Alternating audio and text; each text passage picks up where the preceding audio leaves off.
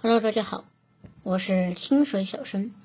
喜欢我故事的朋友，欢迎关注、订阅和打赏。这个故事的名字叫《决裂》。事情发生在上世纪八十年代黑龙江省四十里河林场。那时候，这里还是到处是东北地区特有的原始森林。山上有很多张跑野鹿，河里有无数的肥美游鱼，加上黑土地肥沃，这里的人们过着靠山吃山的生活。虽说不上富裕，可比很多地方的人强了不少。山下的村里有一个人叫孙连才，外号孙三炮。就是个靠山吃山的能手，一年四季几乎都泡在山里，一把猎枪弹无虚发，不知打死过多少山里的动物。这一天，他又早早的跑到了山里，蹲了一上午，就撂倒了一头母鹿。按说这个季节是没有人上山打猎的。刚入秋是动物产崽的时节，本地人尊重山神，很忌讳这时候进山。可孙连才却不在乎，这都什么年代了，还信什么山神爷、山神奶奶的？而且他打猎并不完全是为了吃，那种猎杀动物所带来的快感让他热血沸腾。那种人类原始野性的刺激，恐怕也只有他自己能体会，也让他越来越上瘾。那天，他又跟往常一样，打光了所有的子弹才回家，而很多被他打死的野兔、山鸡等小动物，由于距离有些远，他也嫌费劲，没去捡。只扛了那头母鹿和几个近处的猎物，就回了村。这些东西一会儿休息一下，扒了皮就能卖钱，而肉已经够家里吃上一阵子的了。孙连才是个独生子，爹死的早，只有一个老娘跟着他生活。上年经过人介绍。跟同村的一个姑娘结了婚，转眼间媳妇儿怀了孕，眼看就要生孩子了，一家人的小日子过得很滋润。怎么又这么晚才回来呀？别整天往外跑，你媳妇儿快生了。我知道了，娘。这天。老太太一看孙连才打回来的母鹿，心里就一翻腾。老太太很反对儿子这个季节上山去打那些待宰的野兽，但无奈儿子长大了，又怎么能听他的唠叨？咋又打那些待宰的鹿呀？不是跟你说了，那伤天害理吗？你这孩子真是怎么说也不听啊！果然，孙连才一听老太太唠叨，一声也没吱，转头就走了出去。还没等老太太再说上两句，他已经一头扎到了媳妇儿那屋里了。孙连才的媳妇儿这段时间快生了。哪儿也去不了了，安心的在家养胎。回来了，妈是不是又说你了？没有。咱宝贝今天有没有蹬你啊？来，让爹我看看你。听见婆婆在那屋唠叨丈夫打猎的事，刚想也说他两句。没想到孙连才却提前岔开了话头，孙连才这一提孩子，媳妇儿也闭了嘴。孙连才他家三辈单传，这孩子可是一家人都在期盼宝贝疙瘩。你说他现在能听见我叫他宝贝吗？净胡扯！等孙连才把猎物收拾好做熟了，又给媳妇儿挑了点最好的肉吃。时间已经很晚了，那时候的山村也没什么娱乐，夫妻两个早早的上床睡了。你得听咱妈的，不准再打待宰的活物了，多残忍啊！哎呀，别唠叨了，快睡吧，快睡吧。可这时候，媳妇儿又提起了不让他上山打猎的事儿。孙连才不敢惹他生气，扯了点别的，就让媳妇儿快睡下。一看他那样子，媳妇儿就知道他在敷衍。但大半夜的，怕吵到婆婆，也没再深说。可没想到天刚蒙蒙亮，孙连才又收拾好猎枪出发了。老娘一看拦不住了，也只好劝他早点回来，别媳妇生孩子找不到人。你咋又要上山呀？你媳妇儿快生了，你早点回来呀！从家里一出来，进了山，孙连才那心里就像开了两扇门一样，别提多敞亮。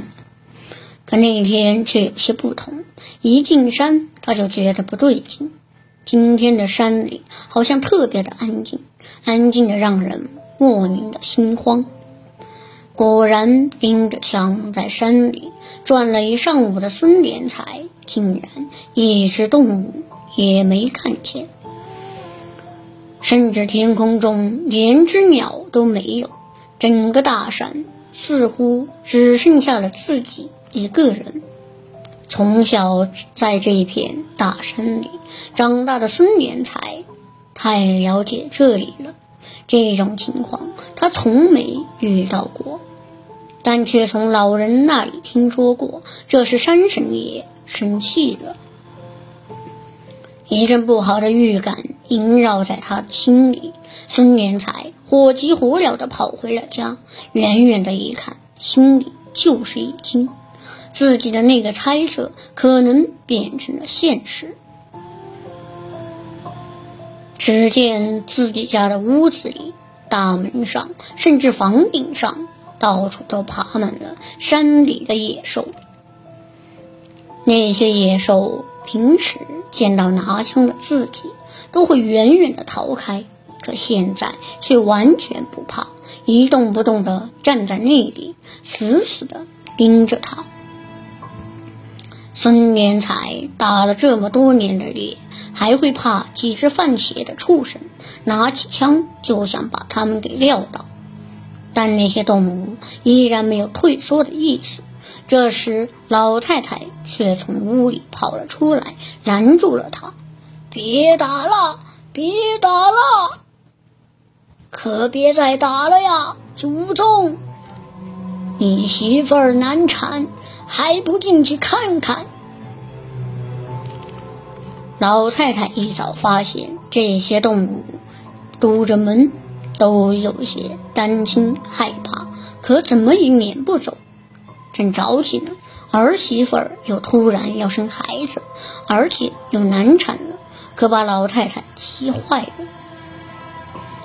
而且老太太隐隐觉得儿媳妇儿难产。恐怕跟这些反常的动物有关系。经老太太这么一说，孙连才突然有些心虚了。他自己还好说，可关系到孩子，立马觉得不敢冒失，乖乖的收起了枪。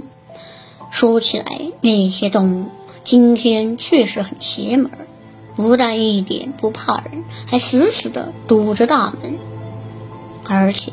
那眼神，个个都透着一种怨毒，让人看了直起鸡皮疙瘩。孙连才一进屋，就看见媳妇儿正躺在床上惨叫着，而接生婆柳姑奶奶正在一边束手无策的转摸摸。孙连才一见这情况，连给接生婆跪下的心都有了，马上哀求着柳姑奶奶：“姑奶奶，这是咋了？”您快想办法呀！前几天我摸着胎位挺正的，这是咋回事呢？这柳姑奶奶可不是一个一般人，年轻时当过跳大神的仙姑，村里有个邪事都找她来破。可孙家媳妇儿这难产的情况，让他这个老仙儿姑也为了难。莲才，我好疼呀！快救救咱们的孩子呀！其实这老仙姑也知道，女人难产八成跟孙莲才经常打那些待宰的野兽有关，应该是山神爷报复他。您说，您跟那些外面的东西有关系吗？我出去打死他们，就是他们的事儿，可打是没用了。他们堵着门不让你家孩子进来，你命硬，他们对付不了你，就害孩子的命呀。可现在再说孙连财，又有什么用呢？就算打死了这几只，那山上的动物有的是，也打不绝呀！他妈的，不就是一命换一命吗？我死也不行！孙连才一听这个，当时就犯了虎将。孩子可是他的心头肉，宁可自己死，也不能连累了媳妇儿和孩子。可他家老太太哪能看着自己的儿子死？孩子，你可别犯彪啊！你死了，娘咋办呢？他姑奶奶，你经得多，见得广，一定有办法的。一定要帮帮我们家呀！想什么办法都行，我们家忘不了你的恩德呀！老太太连忙给柳姑奶奶跪下了，求她一定要给帮着渡过这道坎。老太太哭得悲切，也确实，老太太年轻守寡，熬到儿子大了，眼看要见孙子了，哪能受得了这样的打击？娘，您别哭了。其实柳姑奶奶早就心里有个打算了。但干惯了这一行的人知道长后火候。听到这里，也看到孙家媳妇儿再不生，恐怕要一尸两命了，才叹了口气，开了枪。哎，折寿就折寿吧，我这也算是做了孽了。这是人家的孩子。本来让我给超度入殓的，他把随身拿来的一个柳条篮子拿了起来，那里面盖了块红布，不知道装了个什么东西。红布一掀开，竟然是一个刚刚生下来的婴儿，但看那婴儿的样子，显然是个死婴。柳姑奶奶把那死婴用红布包了，又在里面放三个鸡蛋和一张黄纸。包好后递给孙连才他妈，说拿出去扔给那些动物，要是能骗出去，孙家的孩子就能保住。他们要是当成咱家的叼走了，那就算是过去了。娘。要不还是我去吧，但是要骗不过去，那也只能算是天意了。你杀了那么多东西，他们肯定不会相信你的，傻孩子。孙家老太太提着包袱出去了，孙连才的心就提到了嗓子眼儿。老太太把装着死婴的包袱在那些动物面前晃了晃，又小心翼翼地放在了门口，又按照柳姑奶奶的交代，跪下一阵的念叨，好让那些东西相信这是自己家死掉的孩子。各位大仙，这是咱们家的孩子，现在已经死了，你们带走吧。求你们放过我们家大人吧，求求山神爷了。一边说一边涕泪横流，这倒真不是装的，因为一旦骗不过去，自己家的孩子也会变成一具死婴。一想到这个，老太太就忍不住流泪。也许是老太太的眼泪真的骗到那些动物。一只棕毛的狐狸窜出来，叼起了包袱就走了。